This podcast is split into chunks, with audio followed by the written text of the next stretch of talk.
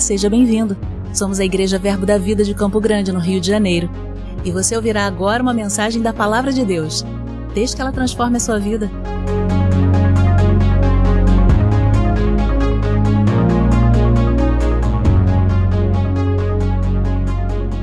Então, queridos, essa noite nós vamos falar um assunto que é, um, é pouco falado, mas de grande importância na nossa vida. E eu gosto demais sempre de falar sobre isso em encontro de casais, de trazer a lembrança que o primeiro milagre de Jesus foi em um casamento. Só que para que aquele milagre acontecesse, havia falta, havia escassez naquele casamento, havia uma necessidade naquele casamento. Só que Jesus, ele foi convidado a estar naquele casamento. Jesus não era um penetra naquele lugar. Ele foi convidado. A Bíblia é bem clara para dizer que Jesus foi convidado para um casamento. E quando aconteceu um problema, quando aconteceu uma falta, uma necessidade, porque Jesus era um convidado, ele estava presente naquele lugar, ele pôde resolver o problema. Amém. E eu creio, queridos, que se você está aqui e encontro de casais nem sempre é para quem está com problema no casamento. Amém, querido? encontro de casais é para a gente celebrar essa maravilhosa aventura que é estar casado. Porque no meu caso eu acho muito divertido, eu acho uma aventura. Então é para celebrar o nosso casamento, encontro de casais, mas também é para colocar algumas coisas no lugar. Então aquilo que não está no lugar, eu creio que se você de fato, como a Ju falou, compreendeu o que você está fazendo aqui, e se você abrir realmente o seu coração e o seu casamento para Jesus entrar, tudo que está faltando será suprido. Amém? Você crê? Então nós vamos falar um pouquinho sobre unidade financeira. Olha, puxa vida, achei que ia falar sobre Glória sexo. a Deus, quanto aleluia. Sobre sexo. Achei que ia falar sobre coisas lá mais estimulantes. Mas, querido, deixa eu dizer: tem um ditado do mundo que diz o seguinte: quando a necessidade entra pela porta, o amor pula pela janela. Quantos já ouviram isso? Eu vou dizer para vocês: isso não é uma verdade. Isso é uma mentira. Porém, muitos casais podem estar acreditando nesse sofisma e vivendo o seu casamento em uma dificuldade financeira, aonde o amor está sendo colocado para fora. Então, por isso, nós vamos falar sobre unidade financeira, porque é importante que todas as áreas do nosso casamento estejam indo bem. O nosso casamento é um, é um todo. Você é uma só carne, tá tudo junto e muito misturado.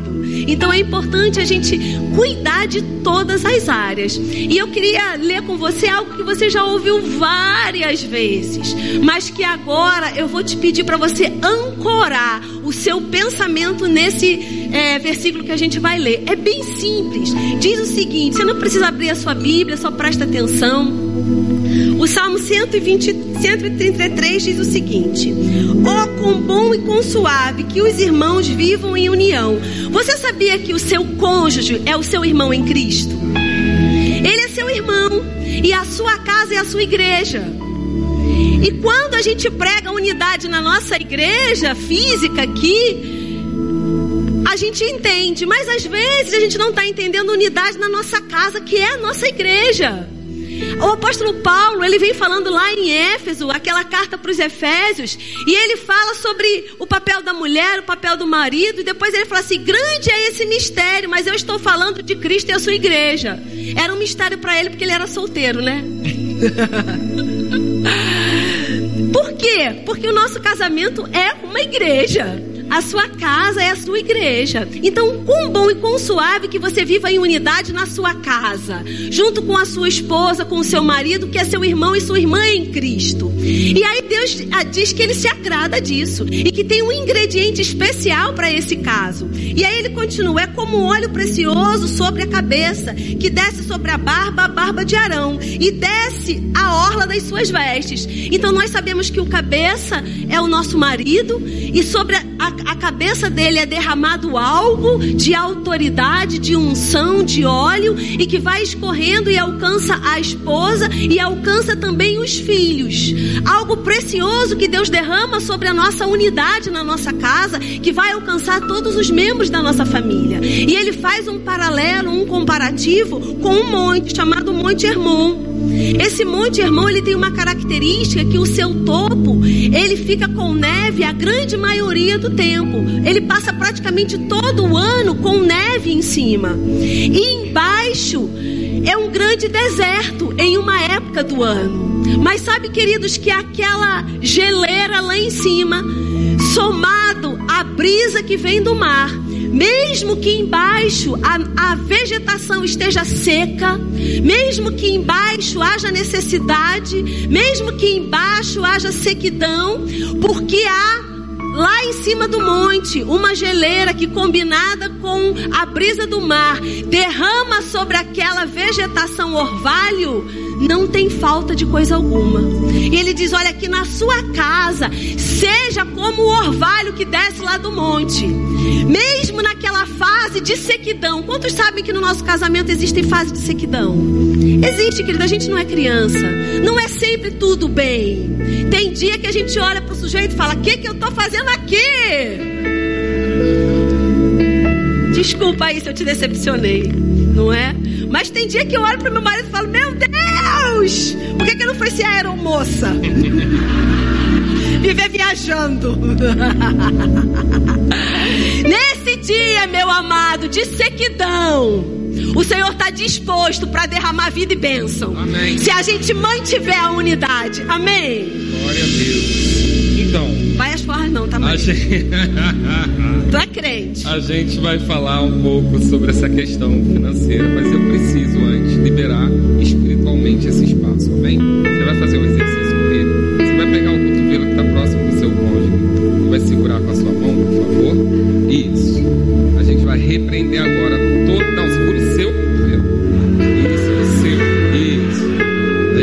repreender agora todo demônio de condenação que tiver nesse lugar, amém? E você vai falar com autoridade com o seu cotovelo. Vai falar com ele agora. Eu repreendo toda condenação. Eu repreendo tudo aquilo que possa trazer acusação para o meu cônjuge. Amém. Amém? Que as palavras aqui sejam de bênção e não de condenação. Amém? Glória a Deus. Amém. Então você agora já tem controle sobre o seu cotovelo. Você que já é, já me acompanha há algum tempo, sabe as frases que nasceram no inferno, né? Eu te disse, eu é que sei, minha mãe sempre falou, tudo isso nasceu no inferno. Então a gente também não vai usar essas frases. Toda vez que você sentir vontade de falar isso, você fala, glória a Deus, o Senhor é bom. Se falar alguma coisa muito reveladora e você quiser falar, fala Jeová, eu vou pedir você não falar, porque você vai atrapalhar Jeová que falar. Amém? Jeová fala melhor quando você fica quieto. Amém? Glória a Deus. Então, todos já concordamos, vamos seguir agora. Amém? Eu sei essas coisas porque eu oro muito, gente. Não é assim, eu nunca vi. Mas eu oro muito, eu sei, o Senhor me revela. Então, a gente vai estar falando sobre o conceito de unidade. E o conceito de unidade, ele não é essa unidade poética que a gente gosta de cantar, né? A igreja dá as mãos, balança a cabeça, vamos viver todos juntos. Não é assim, não. Unidade é um, é um, é um, um resultado de esforço. A Bíblia fala: esforça em viver em unidade. Então, unidade não é algo que Deus derrama. Deus derrama a sua bênção sobre a nossa unidade que foi conquistada através de esforço. Então a gente não vive bem e unido porque a gente acordou e todo mundo é lindo. Não, a gente vive bem unido porque a gente se esforça para viver. Você se esforça para me aguentar, eu esforço para aguentar você e a gente fica em unidade, né? Então, na realidade, esse conceito de unidade, ele não é algo que a gente ore para ter. A gente não ora a Deus pedindo unidade, a gente promove a unidade na nossa vida para que Deus possa derramar as suas bênçãos sem medida sobre a nossa família. Então, a gente já tirou daí essa sua oração, né? Que você poderia estar orando por esse pedido, mas esse pedido Deus já entregou que é a gente que faz. Então, a gente vai trabalhar sobre unidade baseado num conceito que é o conceito básico do casamento.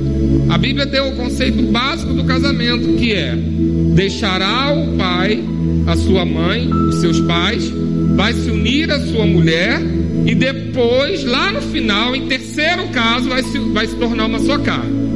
O deixar pai e mãe, ele, ele está relativo a parte emocional, parte física e financeira.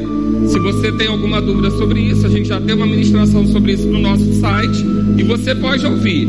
É para morar longe, para morar em outra casa, é para ter a sua vida emocional resolvida, você e seu cônjuge, e também é para você ter a sua vida financeira. Isso é um outro capítulo, a gente já falou sobre ele e você já entendeu. Embora você não gostou, você entendeu. E aí agora a gente vai falar sobre o segundo, o segundo passo. Porque Deus colocou nessa ordem. O mundo diz que primeiro a gente se torna uma só carne para experimentar. Depois, se a gente gostar de se tornar uma só carne, a gente vai se unir. Depois que se unir, que pode ser no quartinho de trás, puxadinho ou em cima, a gente vai pensar em deixar pai e mãe. A ordem não é essa. A ordem é primeiro tem a condição de deixar pai e mãe. Vai estudar, trabalhar, ter dinheiro para sustentar uma casa, para deixar pai e mãe. Depois você se une a outra pessoa num propósito e só aí você vai se tornar uma só carne. Mas contaram errado para você e para mim. A gente sabe como a Bíblia colocou. A gente vai tratar hoje da segunda parte, a unidade. Só que unidade, assim como deixar, ela também tem aspectos. Ela tem um aspecto financeiro, ela tem um aspecto emocional e ela tem um aspecto físico. Da mesma maneira que você deixou seu pai e sua mãe fisicamente, você vai morar fisicamente com alguém. Né? Esse negócio de casamento, cada um do lado, não funciona. Tem que morar junto. junto. Assim que funciona. E da mesma maneira que você deixou seu pai emocionalmente, pai e mãe, porque você precisa deixar emocionalmente, não é deixar de amar nem de honrar, mas você precisa começar a ter responsabilidade sobre a sua vida. Você vai se unir emocionalmente com o seu cônjuge, porque afinal de contas agora não é só você. Tudo vai se refletir. Quando um não está bem, a família não está bem. Mas hoje nós vamos tratar da última parte. Você deixou o seu pai e a sua mãe financeiramente. Se não deixou, corra para isso. Amém? É muito importante deixar pai e mãe financeiramente para construir uma família. E aí, se tudo está lá na administração, eu vou resistir de não falar de novo. Mas quando nós deixamos, nós criamos uma nova. Então, foi é a nossa família. Então nós vamos nos unir financeiramente. Então você tem uma o mundo ele diz para mim que eu tenho que ter o meu dinheiro, ela tem que ter o dinheiro dela e a gente a casa e as tarefas e os compromissos. Mas não é o que a Bíblia diz. Que a Bíblia diz que nós vamos nos tornar uma só carne. Glórias a Deus. Aleluia. Nós vamos nos tornar uma só carne. E se vamos nos tornar uma só carne, não faz sentido que um bolso seja de um lado, um bolso seja para um e um bolso seja para o outro. Nós vamos ter realmente uma vida, uma unidade financeira. Isso é fácil? Claro que não. Claro que não é fácil.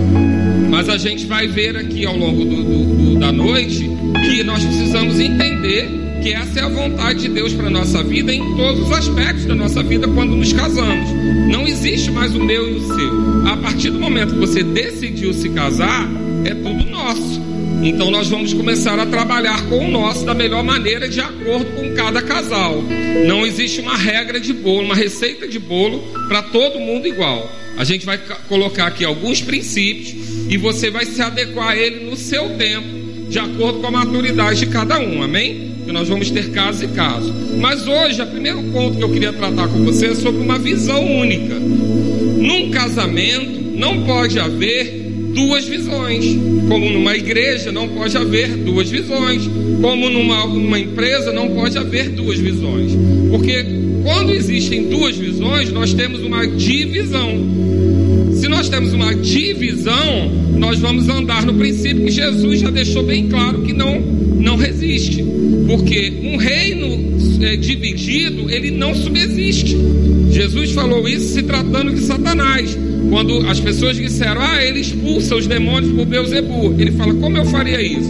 Porque se eu expulsasse os demônios em nome de Beuzebu, eu estaria indo contra eles mesmos. Seria um reino dividido. É mais ou menos quando a gente pensa que Deus colocou a doença e Jesus tirava. Seria um reino dividido. Não, são os dois pensam iguais. Se Jesus cura, é porque Deus quer, quer que cure também. Porque senão seria um reino dividido. A nossa casa é a mesma coisa. A nossa casa, nós temos que ter uma única visão. Então não tem como eu ter um projeto meu, a Marcela ter um projeto dela e cada um está para um lado. Porque se somos um corpo, temos que andar para o mesmo espaço. Então a visão única, ela é a primeira coisa que vai garantir de você entender uma unidade financeira. Porque se você está na mesma casa com uma pessoa e você está juntando dinheiro para o carro e ela está juntando dinheiro para a viagem, os dois vão ser infelizes. Porque cada vez que ela comprar uma mala, você vai pensar no pneu que você deixou de comprar.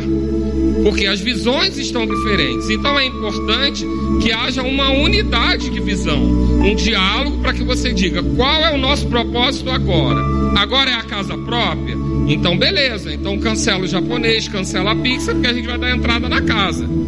Quando você tem uma visão só, fica fácil você abrir mão das coisas, porque você sabe onde vai chegar. Agora, se o seu marido pensa uma coisa e a sua esposa pensa outra, o que vai acontecer? Tudo é caro, tudo é sacrifício, tudo é difícil. Então, o primeiro ponto que a gente vai tratar é sobre a questão da visão única. Eu quero só citar para você 1 Coríntios 1,10, que é a, a, a, frase de abertura de toda a conferência que o pastor Band fazia, e ele, na, nesse, na, na parte dele, fala: Que faleis todos a mesma coisa, e que não haja entre vós divisões Antes, sejais inteiramente unidos na mesma disposição mental e parecer. Queridos, uma casa onde o parecer é diferente, não se engane, você não vai progredir. Uma casa onde o pai fala uma coisa e a mãe fala outra, nós vamos ter crianças com problemas. Porque a criança, pelo menos até 10 anos, ela acredita em tudo que você fala. Por isso que você não deve falar esse da noite aquelas bobagens sobre Papai Noel, Coelhinho da Páscoa, tudo aquilo que depois você vai ter que dizer que é mentira, porque eles acreditam em você.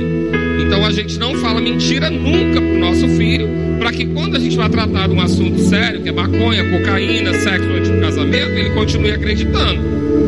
Então, na realidade, nós temos que ter um único parecer. Pai e mãe falam a mesma coisa. Não existe aquela coisa de seu pai mandou, mas aqui a sua mãe falou outra coisa. Desautorizar o pai, um na, o pai na frente da mãe e vice-versa. Isso não existe, porque nós precisamos ter o mesmo parecer. Os nossos filhos, eles precisam olhar para nós e saber, eles seguem uma visão única. Porque isso vai dar segurança para eles. Financeiramente a mesma coisa. Nós precisamos ter um único parecer. Agora a estação, qual é a nossa estação? A estação agora é faculdade, é o concurso. A casa inteira vai estar envolvida na faculdade do concurso. Chegamos na estação da casa própria. A família inteira está envolvida na casa própria. Chegamos na estação da casa de praia. A família inteira está envolvida na casa de praia. Eu não sei qual estação que você está vivendo, mas ela tem que ser única para todo mundo. Então, existe uma visão que precisa ser discutida, recebida, concordada para que haja um único parecer. Esse parecer é que vai tornar o caminho mais fácil. Porque se eu sei onde eu vou chegar, o caminho não me preocupa muito. Queridos, quando nós vamos, por exemplo, uma viagem para São Paulo, o caminho daqui para São Paulo de carro não é muito favorável. Se eu olhar para o caminho, eu não passo o quilômetro 32. Porque eu vou olhar para ali e vou falar: ninguém merece passar por isso tudo aqui. Mas quando eu sei onde eu vou chegar, eu falo: não, mas eu vou chegar em São Paulo. Então eu passo por ali, porque eu sei que eu vou chegar. Não estou desmerecendo o lugar, não. Estou falando da estrada que é difícil, amém? Então a gente tem esse cuidado de saber que o caminho, às vezes, ele pode ser até cheio de desafios. Mas se eu sei onde eu vou chegar, fica fácil passar pelos desafios. Então, isso é o ponto que nós devemos considerar sobre a unidade financeira quando eu tenho uma visão para o casal. Amém? E como ter uma visão, não é? É importante, queridos, porque se a gente não tem uma visão, a gente não sabe onde a gente quer chegar, fica difícil a gente ter pessoas que estejam conosco na mesma jornada, na mesma caminhada. Então a mulher vai ter dificuldade de compreender, os filhos têm dificuldade de compreender. Então é importante que o marido ele receba do Senhor a visão para sua família. Qual é o planejamento para aquela estação? A gente sabe que ao longo da nossa vida, o nosso casamento ele passa por maturação, por estações. Hoje quem tem bebê pequeno tá em uma estação com uma visão, talvez teve o segundo filho, a casa ficou pequena, precisa por uma casa maior, vamos juntar dinheiro, vamos alugar. É essa estação. Os filhos vão crescendo e daqui a pouco os filhos vão para a faculdade, é uma outra estação. E assim por diante. A cada estação que você vai passar, Deus vai compartilhar uma visão, um lugar que Deus planejou para sua família estar. Porque agora, desde o momento que a gente casa, não somos mais sozinhos, não é mais uma unidade. Agora são dois que tornam-se um é muito diferente de uma pessoa solteira. A pessoa solteira, ela pode decidir fazer coisas de um dia para noite. A pessoa casada não é assim. É importante que se converse, que se chegue a um objetivo comum. Por quê? Porque nós dois temos que caminhar na mesma direção, para que os nossos filhos não fiquem inseguros. Então é importante demais. Será que a família tem uma visão? Se a família não tem uma visão, receba do Senhor. Busque no Senhor, porque o Senhor ele tem uma visão para sua família, tem algo que foi planejado para sua casa, para o seu marido, para sua esposa, para os seus filhos. E aí, queridos, é importante a gente perceber que na unidade a gente não é anulado. Você entende que não é um se anular pelo outro, mas que também é um se anular pelo outro? Porque sabe, eu gosto demais de algo que o pastor João Roberto fala. Ele fala que quando nós buscamos o casamento e nós buscamos o casamento para ser feliz, se eu entrei no casamento porque eu, Marcela, quero ser feliz, se Cláudio entra no casamento porque ele, Cláudio, quer ser feliz, corre o risco da gente não ser. Nós vamos buscar os nossos próprios interesses. Agora, se eu entro no casamento querendo fazer o Cláudio feliz, e se ele entra no casamento querendo fazer a Marcela feliz, nós dois seremos felizes. Vai dar certo. Amém, queridos? É importante que nessa, nessa, nesse assunto de unidade financeira, a gente tem, em primeiro lugar, uma visão, objetivo para aquela estação, que não precisa ser algo que vai perdurar muito tempo. A gente tem pequenas realizações na nossa caminhada. Eu lembro que quando nós casamos, nós eu optei pela festa de casamento, mulher, né? Marido, você casou com uma mulher. Só para lembrar, tá? Você não casou com homem, você casou com uma mulher. Mulher gosta dessas coisas. E aí a gente tinha dinheiro ou para mobiliar a casa ou para fazer a festa. Eu vou casar uma vez só, quero festa. Mobiliar a casa eu tenho a vida inteira para mobiliar. Eu, Marcela. Então eu quis a festa. Casei com tudo que eu quis. Igreja, vestido de noiva, grinalda, flor, dama. Sonho de Marcela. Você pode ter outro sonho, amém, querido? Quando nós casamos, então era cadeira de praia na sala, era sofazinho feito de edredom, era o colchão novo que a gente comprou em cima de um colchão usado que alguém da família tinha. Era, foi a primeira cama box. A gente lançou moda há 25 anos atrás. Era. O, armário era o armário da, dele quando ele era solteiro. Enfim. Aí a gente comprava um quadro. Ai, o quadro. A gente sentava e ficava admirando o quadro. Aí o mês seguinte a gente comprava a cadeira. Ai, a cadeira. Por quê? Porque cada estação tem uma visão, tem um objetivo e a gente precisa degustar cada estação no nosso casamento. Amado, isso é tão libertador. Você olha para minha vida, eu tenho 25 anos de casada.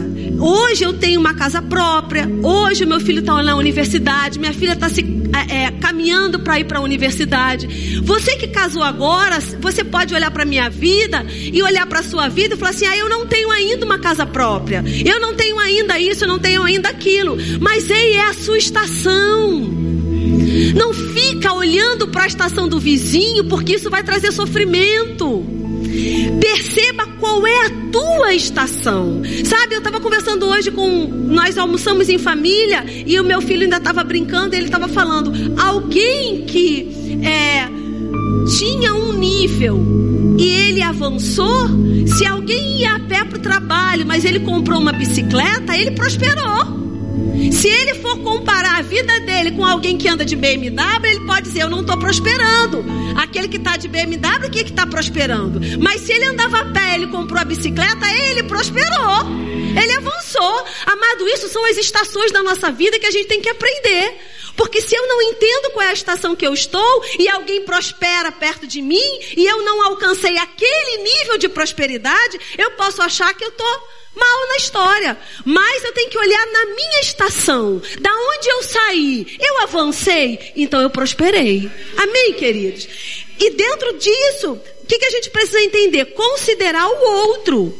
Por quê? Eu tenho sonhos, anelo coisas, anseio coisas. Ele tem outros sonhos, anela outras coisas. Precisa haver uma convergência nos sonhos, nos objetivos e na visão. Ei, você está casado, não é uma disputa, não é um cabo de força. Não é cada um puxando para um lado, porque senão, queridos, vai romper. Não vai conseguir prosperar. É unidade, é caminhando junto. Não é cabo de, de força, não é competição. Seu marido não é seu adversário. Ele é seu companheiro e vice-versa. Amém, queridos? Mas como eu vou compreender isso? Eu vou olhar para as limitações. Eu tenho limitações, ele tem limitações e eu tenho que aprender a compreender. Agora, também tem coisas, eu vou dizer para você, que nós vamos suportar em amor dar suporte e suportar mesmo. Não é? A palavra ela pode ser dar suporte, de dar sustentação ou rapaz, fazer o quê, né? Glória a Deus. Então, glória a Deus. É verdade, queridos, é verdade. Eu, eu aprendi com um grande amigo que foi aqui da igreja, ele mora em outro lugar hoje, e um dia ele falou para mim, ele falou, olha, tem coisas que nós vamos é, conversar e vão mudar. E tem coisas que não vão mudar, você vai viver com elas e ponto. Porque se a gente viver eternamente num casamento, na expectativa de que o outro vai mudar, desculpa, você vai se frustrar. Existem coisas que você vai ter que pesar. E ele dava um exemplo de uma mulher que deixava a, a gaveta aberta todo dia. E ele reclamava, reclamava, reclamava da gaveta aberta, segura teu cotovelo. E ele reclamava, reclamava, reclamava. Olhada de lado vale igual o cotovelo. Amém? Eu estou te vendo. Então, e aí, um dia a, o filho, a criança correndo, é, é, bateu naquela gaveta, se machucou todo. E aí ele disse para Deus: Hoje chega, acabou. Eu não suporto mais isso.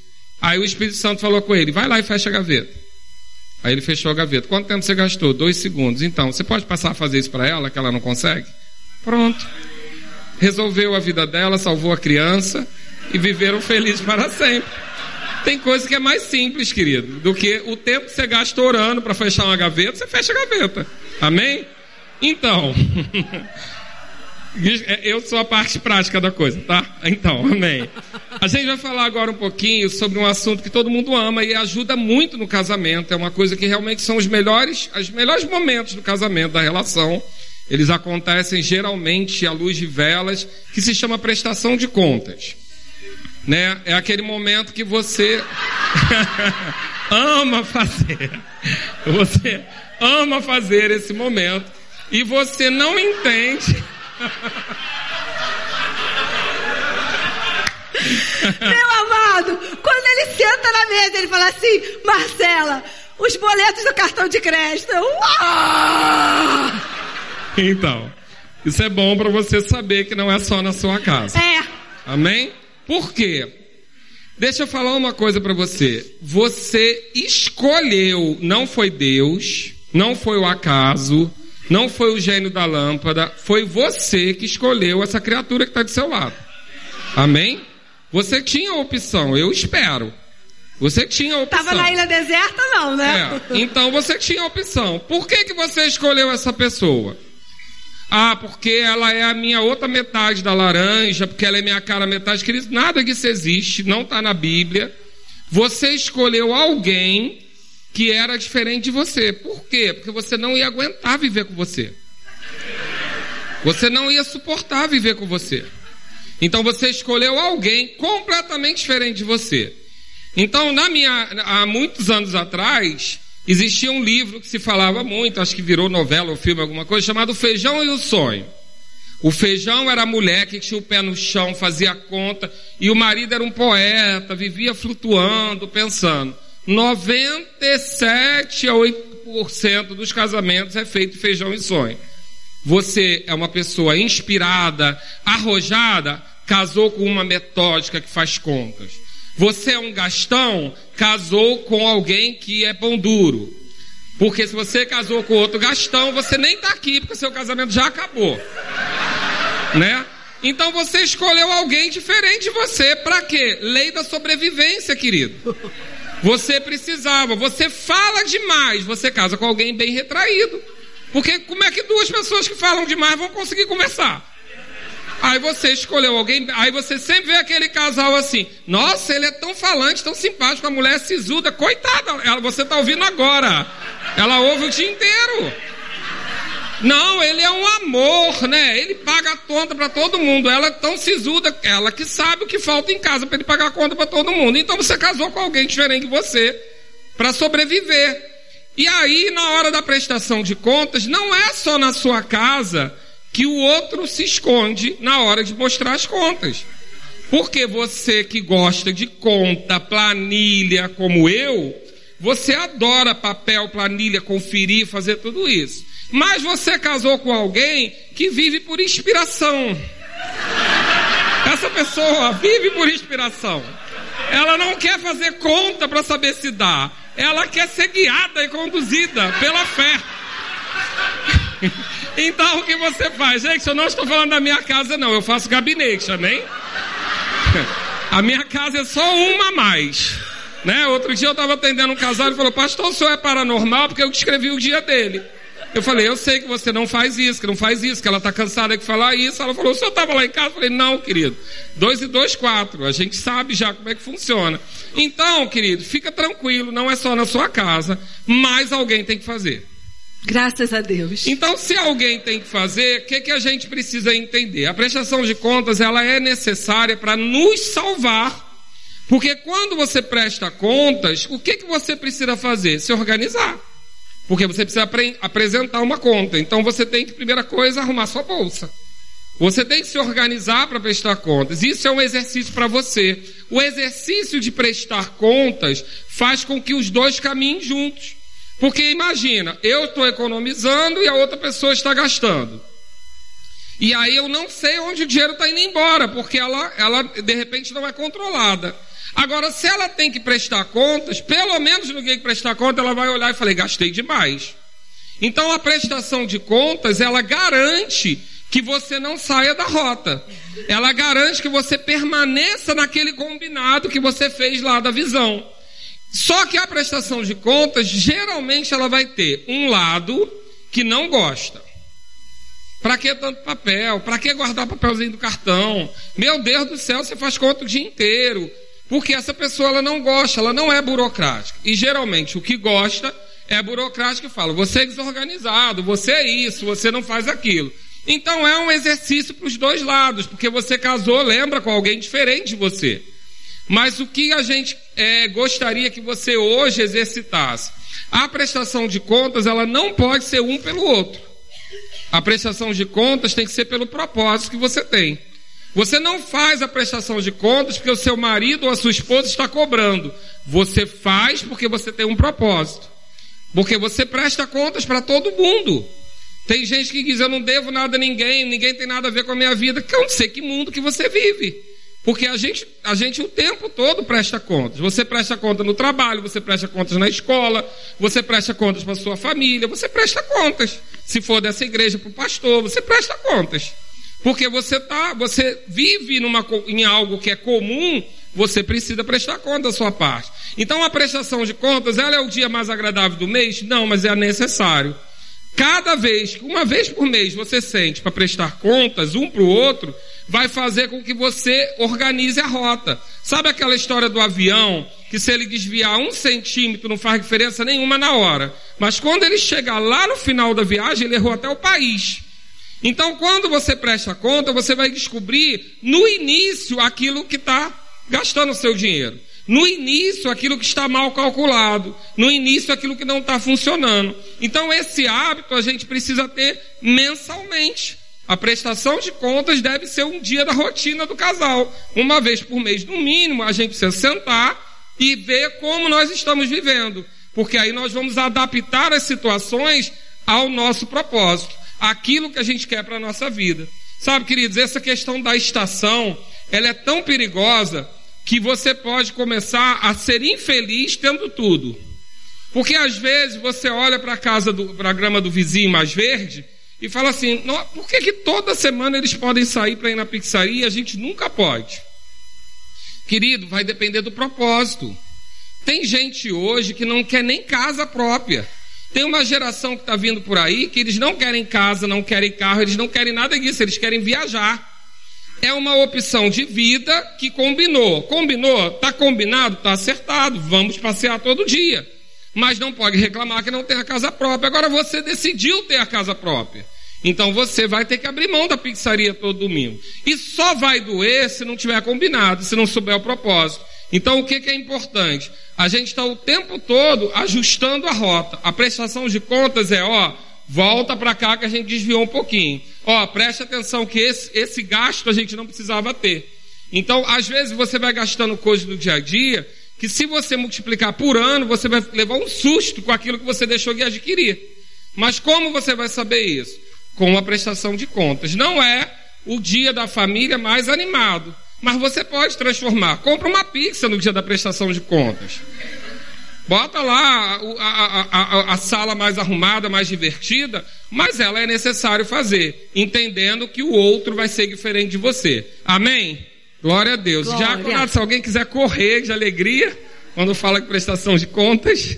É, é importante e de fato é, aquele que tem mais habilidade para fazer a prestação de contas, ele acaba ficando um pouco mais sobrecarregado. E aquele que não tem tanta habilidade assim, deve ter bastante cuidado, porque mesmo que você não tenha a habilidade de fazer a prestação de contas, é, é importante que tudo seja conversado e ajustado. Porque às vezes, queridos, aquela pessoa que não é tão programada assim e acaba gastando mais, ela tende a olhar para aquele que é mais organizado e que faz a, a prestação de contas como alguém que não é tão liberal que é uma pessoa mais avarenta. Mas não é isso, porque se a gente pensar assim, a gente vai ter o que vai segurar, o que vai frear e o que vai gastar. Então isso precisa ser conversado, ajustado. Se nós Pagamos todas as contas esse mês. Sobrou alguma coisa? O que vamos fazer com isso? Vamos conversar a respeito? O que é importante para um? O que é importante para outro? As responsabilidades, elas precisam ser compartilhadas, porque senão aquele que carrega a responsabilidade maior, ele fica cansado. Normalmente não é uma regra, mas normalmente o marido, ele é mais apto para fazer a prestação de contas. Não é uma regra. Nós convivemos com mulheres que são bem organizadas e gostam de métodos e práticas e planejamento, mas a grande maioria dos homens tem uma tendência a ser mais assim. Mas se a mulher, ela simplesmente ela acha que ela não é capacitada e ela não faz, eu não quero nem saber, não quero nem me envolver, vai ficar sobrecarregado para o marido. Então é importante que as responsabilidades elas sejam divididas. E uma coisa importante demais é que a, a gente precisa é, desconstruir, não é? Que a mulher ela é gastadeira. Não é, não é? As mulheres não são gastadeiras. Talvez o marido não entenda as necessidades da mulher. Por quê? Porque são maiores mesmo. Você fez a unha para estar tá aqui? O homem, marido, você fez unha? Sobrancelha você fez? Escova? O cabelo branco apareceu. Olha, melhor parar. Melhor parar. Melhor, melhor parar, melhor né? Parar. Melhor, Os tempos né? mudaram, melhor parar. Deixa quieto. Mas em via de regra, você não fez a unha, não fez a escova. Seus cabelos brancos são lindos, não é? O cabelo branco do meu marido é lindo. Eu não tenho cabelo branco, graças a Deus. Mas as mulheres que têm cabelo branco, elas precisam pintar de tempos em tempos, não é assim? Amado, gasta dinheiro. Fazer a unha gasta dinheiro. Pintar o cabelo gasta dinheiro. Fazer a escova gasta dinheiro. A mulher, ela não é mais gastona. Ela tem mais necessidade. As mulheres dizem amém, por favor.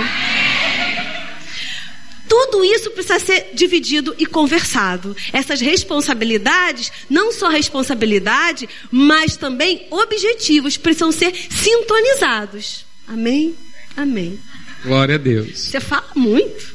Aí fica do meu lado me secando. Não, não, desculpa. Então, na realidade eu estava só do lado dela porque eu, vocês sabem que eu trabalhei com moda 30 anos. Aí já quer falar a minha fala, tá vendo Não, aí? e aí na realidade é isso mesmo, queridos. Eu tive uma dúvida enorme para vir para cá hoje, porque eu escolhi entre a calça preta e a jeans, o sapato preto ou marrom e a camisa cinza, azul marinho ou branca. Porque não tem necessidade de muito mais que isso. Uma mulher não. Uma mulher, quando muda o comprimento da saia, acabou o sapato, quando muda tem o dia do mês que ela tem condição de vestir uma roupa e tem condição de vestir outra. Tudo nela muda. Quando muda uma, um, um brinco, ela tem que mudar a roupa toda, porque aquele sapato não combina. E é assim que funciona.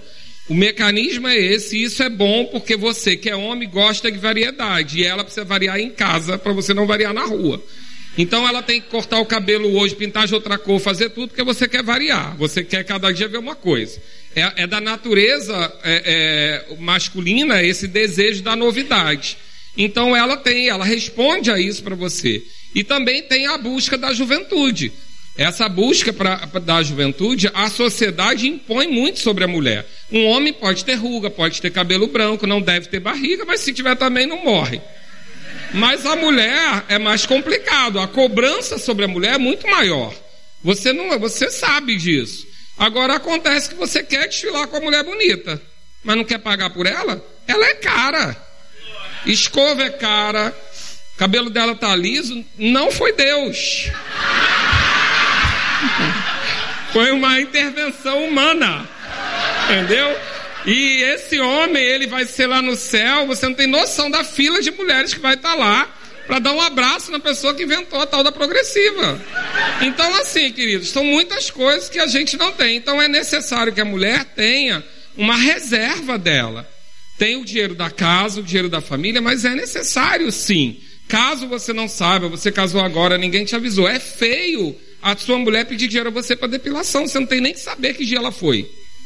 Não tem intimidade que não precisa ter, não. Você não precisa saber se ela precisa de absorvente ou não. Você não precisa saber o qual, quanto ela gasta de maquiagem, porque são coisas que ela quer ficar bonita para você. E se você for fazer a conta, cada vez que ela estiver bonita, você vai olhar para ela e vai falar: Meu Deus, ela está bonita, acabou meu cartão. Não. Então, separa na sua despesa mensal, tem que ter lá uma parte separada. Aquela partezinha separada que é dela para as coisas delas. Ô, é necessário ter. Amém? Tanto se ela trabalha e ela ajuda em casa, mas ela não vai poder ajudar de igual para igual em tudo, porque tem um custo. Certo, querido? Então é importante a gente entender isso e talvez você, homem, não entende, mas é fácil. Transfere para sua mulher o que você pensa do seu carro. Você não precisa da roda de magnésio. Você vive sem ela, mas você quer. Então deixa ela comprar a saia nova que está usando, porque é a realidade dela. Cada um tem seus valores, entendeu? Então é só, era só isso que era uma parte. Desculpa, falo demais.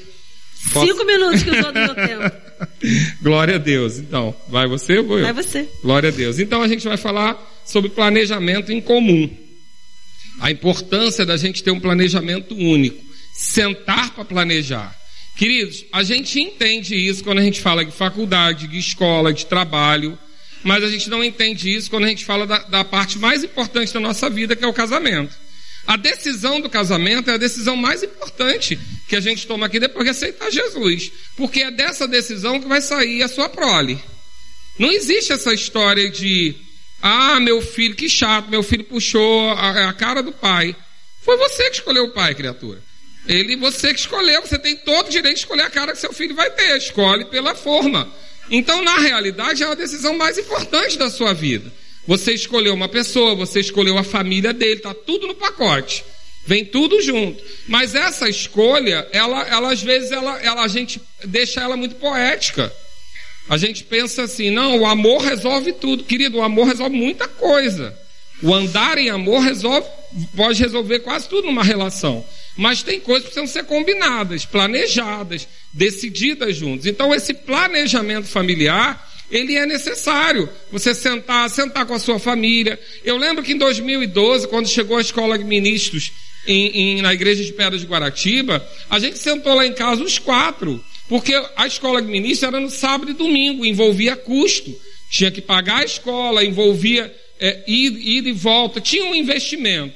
E caía no sábado e domingo, ou seja, não tinha mais dia das mães, não tinha dia dos pais, não tinha mais nada, porque aquele ano foi dedicado àquilo. Eu não podia colocar isso goela abaixo dos meus filhos. Nós sentamos com os nossos filhos e conversamos com ele que aquele seria um ano de sacrifício em prol de algo maior.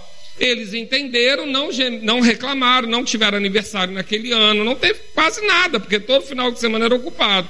Mas todo mundo sabia para onde estava indo e havia um planejamento para isso. Então Abacuque 2:2 diz que para você escrever a visão num lugar bem alto, onde todos que passem até correndo possam ver. A sua casa é a mesma coisa. Você está pensando numa casa própria? Pega lá uma foto de uma casa própria Isso. e bota num lugar que todo mundo possa ver. Porque todo dia, quando a sua filha pensar, ah, o meu esmalte não é tão da moda assim, ela vai ver lá a casa e ela vai entender que tem um propósito. Seu filho vai entender que tem um propósito. Então fica mais fácil para todo mundo quando você, quando você publica a visão, quando você planeja a visão. Quero comprar um carro. Foi muito curioso porque há, há dois anos atrás foi o meu filho que pegou uma foto de um carro e colou no, no, no espelho do, do, quarto dela. No armário. Do armário dela. Colocou lá no espelho, porque ele estava achando que a gente já devia. Não era a minha prioridade no momento, mas ele, ele colocou aquilo lá como uma visão. E aí aconteceu, Deus proveu. Então existem coisas que você precisa saber quais são as prioridades e passar para a sua família. Não adianta você ficar pensando sozinho, porque vai ser uma luta em glória. Então esse planejamento, como fazer, ele é necessário. Porque a gente falou da visão, onde a gente quer chegar. A gente falou do prestar contas, a gente falou de considerar um ao outro, mas isso tudo precisa ser planejado. Quanto tempo isso vai durar? Quanto tempo eu vou fazer esse sacrifício? Até onde eu suporto? Então, isso tudo você vai conversar para que esse caminho não seja doloroso. E se no meio do caminho houver alguma coisa que não for como combinado, você saiba resolver aquilo também. A Bíblia fala que qual é o homem que senta, que não senta para planejar uma torre para construir. Se ele não planejar, ele vai parar no meio e vai ser envergonhado. Então a, a nossa vida não pode ser é, a, essa parte tão poética que as pessoas pintam, que o amor resolve tudo. Não, eu amo, resolve tudo. Não, querido. Porque você ama, você se planeja para que o outro não sofra. Porque você ama, você elabora para que o outro não sofra. Nós, quando amamos, somos responsáveis em cuidar daquele que ama. Então, esse cuidado de planejar, de sentar junto, de saber onde vamos, quem vai sacrificar agora? É muito comum no casamento moderno, às vezes um sacrifica a faculdade para o outro fazer. Eu, às vezes, atendo muito casais que falam, ah, eu só faço rema se for junto. Eu falo uma bobagem. Se der para fazer junto, joia. Mas às vezes é muito mais fácil um fazer enquanto o outro fica com o filho e depois trocar. É só planejar, querido. Às vezes a gente espiritualiza demais umas coisas, né? Que a gente fica achando que sai fumaça da chaminé do Papa. Não, querido. A gente pode simplesmente entender, isso aqui não funciona dessa maneira, então eu posso fazer.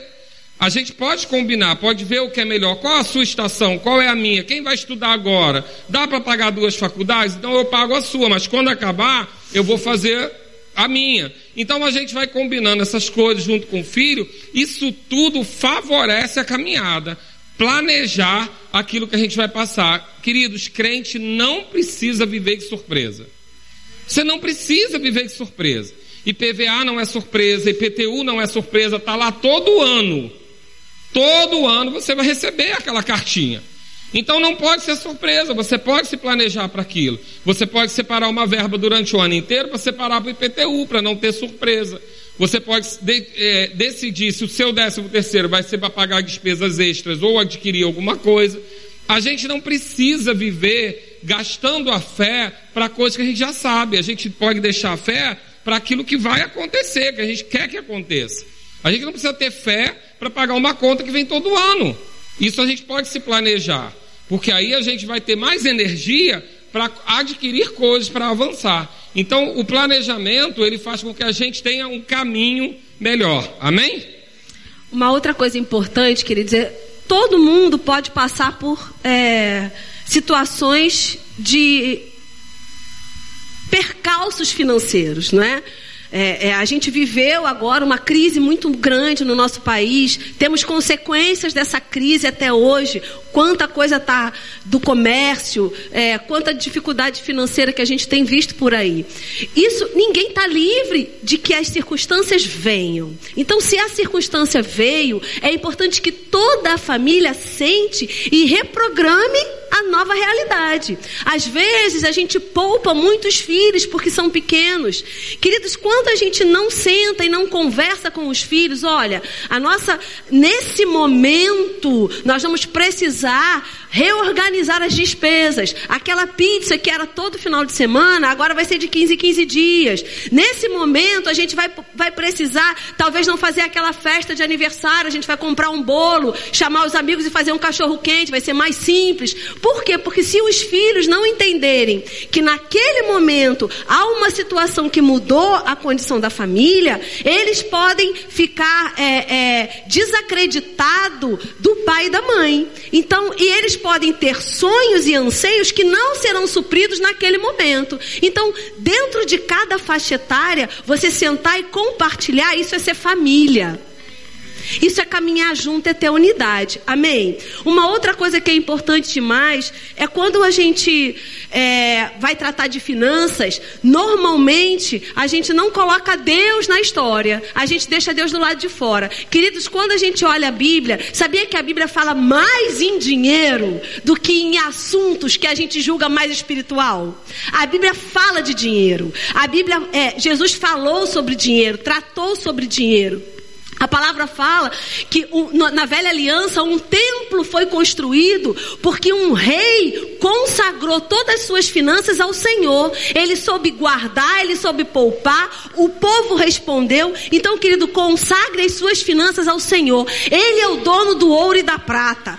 Meu amado, Deus é uma fonte inesgotável. E a Bíblia diz que ele se alegra com a prosperidade dos seus filhos. Você é filho, Deus se alegra na sua fartura. Deus está interessado que a gente vá bem todo o tempo e ir bem também na nossa área financeira. Então consagre as suas finanças ao Senhor. Sabe, queridos, quando você recebeu o seu contra-cheque, você não diz assim, Ih, não vai dar. Você diz assim: Obrigado, Pai, porque o Senhor é o Deus da minha provisão.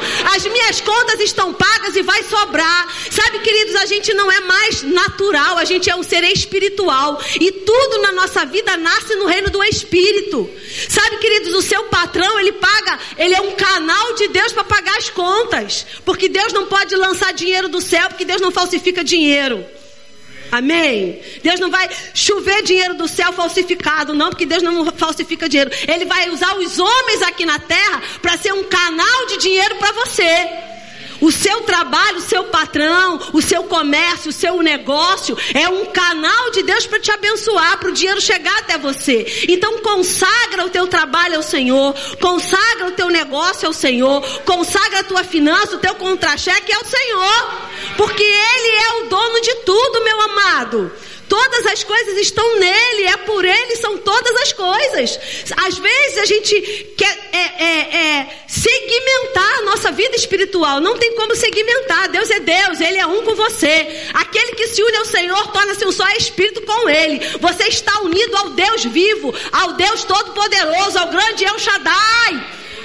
Então, meu amado, compartilha, convida Jesus para o seu casamento na área financeira. Por quê? Porque havia falta, mas ele multiplicou. Amém? Oh glória! Glória a Deus. E eu queria também aqui quebrar um biscoito, que às vezes a palavra da fé traz algumas confusões é, na interpretação de algumas pessoas. É, nós entendemos que quando nós somos cristãos, nós entendemos a importância da nossa semeadura, a importância de não reter. Nós somos rios, não somos represas. Isso tudo é lícito e é importante. Uma das questões é, é, que faz com que a gente prospere é a nossa forma de semear. Generosidade, ela, ele é um aspecto fundamental para que você prospere. Então, para se prosperar, e aí a gente teria que ter, a gente vai ter aí uma série de vidas de prosperidade, mas para se prosperar, um dos aspectos é a generosidade. Porém, queridos, também se criou, fosse para um outro extremo, de que também, um é o extremo de que é, é, vou reter porque a minha confiança estão, está no meu dinheiro. A Bíblia diz que a gente não pode depositar a confiança em coisas materiais porque elas vão ficar para cá. E a gente não tem garantia nenhuma. Uns confiam em cavalos, outros em carros, mas nós confiamos no Deus vivo. É um extremo você ter a sua vida baseada no seu recurso financeiro. Queridos, eu não posso viver, eu hoje não vivo confiando no meu contra-cheque. Eu confio na provisão que vem do Senhor. Porque o seu contra-cheque, uma semana que apareceu um vazamento na sua casa, pode descontrolar todo com uma conta de água que você não esperava. Então nós temos imprevistos que são naturais, mas nós temos a provisão do Senhor. Porém, não podemos ir para o outro lado da vala de que tratar a poupança como um pecado. Não, a poupança ela é algo tra tranquilo para você lidar se há um propósito para ela. Eu até considero com algumas pessoas que é importante, se você já consegue se organizar. O meu filho começou a trabalhar agora, recebeu o primeiro salário e me perguntou: pai, me ajuda a organizar? Vamos lá, filho, olha, isso aqui é, é, o, é o que você recebeu, você vai tirar o dízimo, isso aqui é o que é seu. Porque o dízimo não é despesa para lançar no final, o dízimo é a primeira coisa que você tira porque é do Senhor, e essa é a sua parte. Essa sua parte, você vai fazer isso, isso, isso, isso, e é importante que você se habitue a, a separar 10% para poupar. Ah, pai, mas para quê? Poupar para quê? Eu falei, para você se acostumar a poupar agora, que é seu primeiro salário, você está ganhando um valor que não é tão difícil separar 10%, que é proporcional. Mas se você criar esse hábito de tirar 10% agora, que é um salário mínimo, que é um, é um salário menor, você, quando receber mais, você só vai levar o hábito de 10%. E você vai ter sempre uma, uma, um, uma poupança para adquirir algo, para investir em algo, para dar um passo. Porque as oportunidades, querido, oportunidade não avisa por carta que vai chegar. Oportunidade, ela surge na sua frente. E aquele que tem um recurso para aquele momento, é bênção. Se Deus falar para você, não, invista na vida de alguém, é bênção. Eu tenho testemunho da minha vida de raspar a poupança para fazer algo que Deus, entregar para uma pessoa que Deus mandou. E aí você falou, ah, perdeu a poupança? Não, ganhei minha casa própria. Duas Isso. semanas depois, a minha casa foi quitada pela Caixa Econômica sem eu ter pedido. Então o Senhor é o Senhor, a gente não está mexendo com isso. A gente entende que Deus é o Deus da nossa provisão. Mas naquilo que nós vivemos, é importante ter o hábito da poupança, ter o hábito de uma reserva. Nós não precisamos viver de surpresa. Queridos, existem coisas que são imprevistas, existem coisas que são previstas. Né? A minha esposa sempre fala: Ah, pastor, cheguei atrasado porque o viaduto estava cheio. Isso é imprevisto? Não, gente, o viaduto vive cheio. Não, você já tem que sair de casa dando desconto de 20 minutos do viaduto. Porque isso não é mais imprevisto. E na nossa vida também. IPTU não é, IPVA não é, 13 terceiro de alguém que trabalha para você não é. Isso não é imprevisto. E ter alguma condição que precise de uma reforma na casa, manutenção do seu carro, troca do pneu, nada disso é imprevisto. Isso deve ser previsto. Então é importante que a gente tenha o hábito, né? E o cristão tem essa vantagem. Você já tem o hábito de separar 10% para o Senhor com alegria. Então você faz isso e entende isso, que independe quando você ganha 10% é do Senhor, e 10% você pode também, se hoje não dá para ser 10, comece com 5, mas estipule que você tem que ter um valor que você vai guardar para o imprevisto, porque senão você ganha mil. Aí você fala, ah, eu ganho mil, né? Tirei 10%, ficou 900, eu posso me comprometer com 899. Não, você pode se comprometer com 800. Deixa 100 lá separado para o imprevisto, para o investimento, para, para adquirir uma coisa, para a oportunidade. Imagina aquele carro que você quer que custa 20 mil, alguém está passando um aperto te oferece por 10 mil. Você está lá, você tem um dinheiro reservado. Então a poupança, ela é algo que a família deve tratar, você deve ensinar seu filho. Sabe, queridos, você deve ensinar seu filho a dizimar. Não dá moedinha para ele quando ele chega aqui, não. Começa a conversar com ele que ele tem que trazer de casa. Ele tem que lembrar da moedinha em casa e dar nota de dois reais também. Precisa dar moeda para criança, não. Pode dar nota para ele se acostumar. Dois reais que seja, mas ele vai se acostumar a separar em casa. Quando ele ganhar a mesada, separar. É porque a gente tem que começar a mudar a nossa mente. A gente tem que começar a ter uma mente rica. Porque assim como é a sua alma, você vai viver. Então a gente tem que começar a pensar, porque quando a gente passa esses conceitos, né, da moedinha, da sobrinha, do eu te dou aqui, do meto na mão no bolso e dá, você vai transferir para uma mentalidade pobre para o seu filho. E na, na, nossa vida é a mesma coisa. É impossível que você não tenha um sonho. Ah, vou guardar dinheiro para quê? É impossível que você não tenha um sonho. Então, é importante a gente ter o hábito da poupança. E esse hábito, ele não pode ser uma, uma briga de foice entre o casal. Tem que ser um hábito natural da família. A gente precisa, todo mundo, é importante que todo mundo tenha uma reserva. Que tem, ah, mas isso é falta de fé? Não, querido. Isso não é falta de fé, isso é a sua parte. Deixa Deus fazer a dele. Agora, aquilo que a gente pode fazer, a gente faz. Ter uma reserva, ainda que seja uma reserva, para um dia você investir no reino, ainda que seja uma reserva você investir na vida de alguém. Eu não sei o que Deus vai dizer para você fazer, mas o hábito de reservar algo não é pecado, não é reter. Reter é Deus dizer para você, dê e você prender. Reter é Deus dizer para você, invista e você reter. Agora, você ter o hábito de separar uma parte em família é importante. Eu quero ler só um texto para você. Para você, é, para quebrar um, um biscoitinho, que às vezes as pessoas confundem. Lá em Mateus 6, 26, diz assim: Observai as aves do céu, não semeiam, não colhem, nem ajuntam em celeiro. Contudo, vosso Pai Celeste as sustentam. Porventura não valei vós muito mais que as aves? As pessoas pensam que esse texto está dizendo assim: viva igual os pássaros. O pássaro não semeia, não ajunta em celeiro, não faz nada disso e Deus sustenta. Você é crente, vive assim também. Não, querido. Ele está dizendo que você vale mais que o pássaro. Por que você vale mais que o pássaro, além de ser filho? Porque você trabalha, porque você semeia, porque você tem celeiro. Então nós não temos que imitar os pássaros nessa parte. O texto está falando de confiança. Não se preocupe, não viva preocupado com o que comer ou beber. Não viva preocupado com o que se vestir, porque os lírios do campo nada fazem e se vestem. Os pássaros que são incapazes de plantar, colher, semear e juntar em celeiro, ainda assim Deus veste. Imagina você que tem capacidade de semear, de trabalhar e de juntar em celeiro. Então, na realidade, nós precisamos entender que vários trechos da Bíblia falam sobre ajuntar em celeiro. Não reter.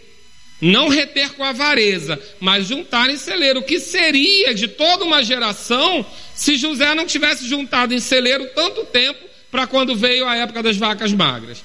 Então, juntar em celeiro, ter uma poupança, uma poupança em família, deve ser um hábito do cristão. Deve ser um hábito na nossa vida da gente pensar: se eu ganho X, eu tenho um percentual que eu vou separar de reserva. Amém? Amém? Amém. Glórias a Até Deus. porque, meu amado, você não é o marido da viúva que vai morrer e deixar sua esposa com falta.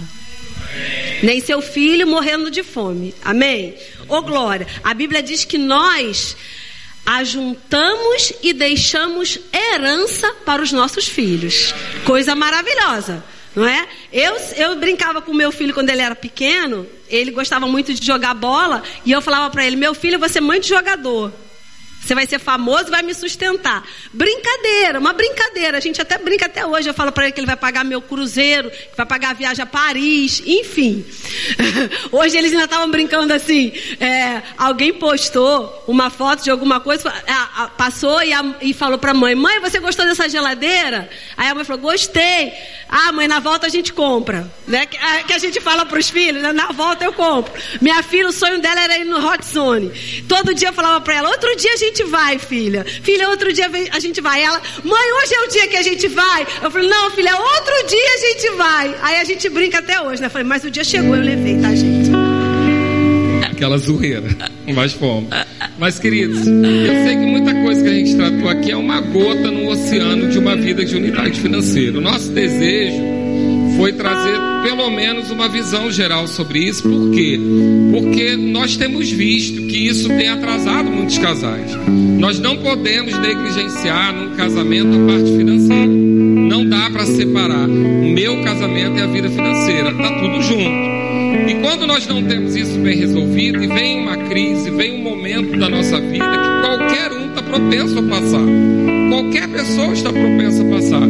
Queridos, é muito mais fácil passar quando tem unidade. Isso. Quando nós estamos em unidade e vem um ataque externo, um desemprego, uma, uma crise no trabalho, né, uma empresa que está que tá passando por uma dificuldade, o que acontece? Um casal que não estabeleceu a casa dele sobre uma unidade financeira, ele se abala. Eu posso dizer para você que crise financeira é motivo de muitas separações. Mas por que que quando a crise financeira chega, o casal se abala tanto? Porque eles não tinham unidade, então um virou culpado. Porque se houvesse unidade, o problema era externo. Um problema externo, querido, ele fortalece o casal unido. Um casal que tem unidade, ele é fortalecido com as dificuldades externas. Ninguém se separa porque aconteceu um problema do lado de fora. Na realidade, o problema do lado de fora só vai demonstrar a fraqueza que está ali dentro. Agora, deixa eu dizer para você: falta de dinheiro separa? Separa. E dinheiro em excesso? Separa também. Porque se não tem unidade financeira, é um só que cresce. E quando um só cresce no corpo, a gente tem um corpo deformado. Quantos casais a gente vê começarem uma vida junto, batalharem junto, e parece que só um avança, o outro fica para trás. E aí depois o outro que avançou tá tão bom que já não serve a quê? Então, queridos, unidade financeira é para a hora que o dinheiro está sobrando e para a hora que o dinheiro está faltando. A unidade financeira é para lidar com as adversidades que são externas.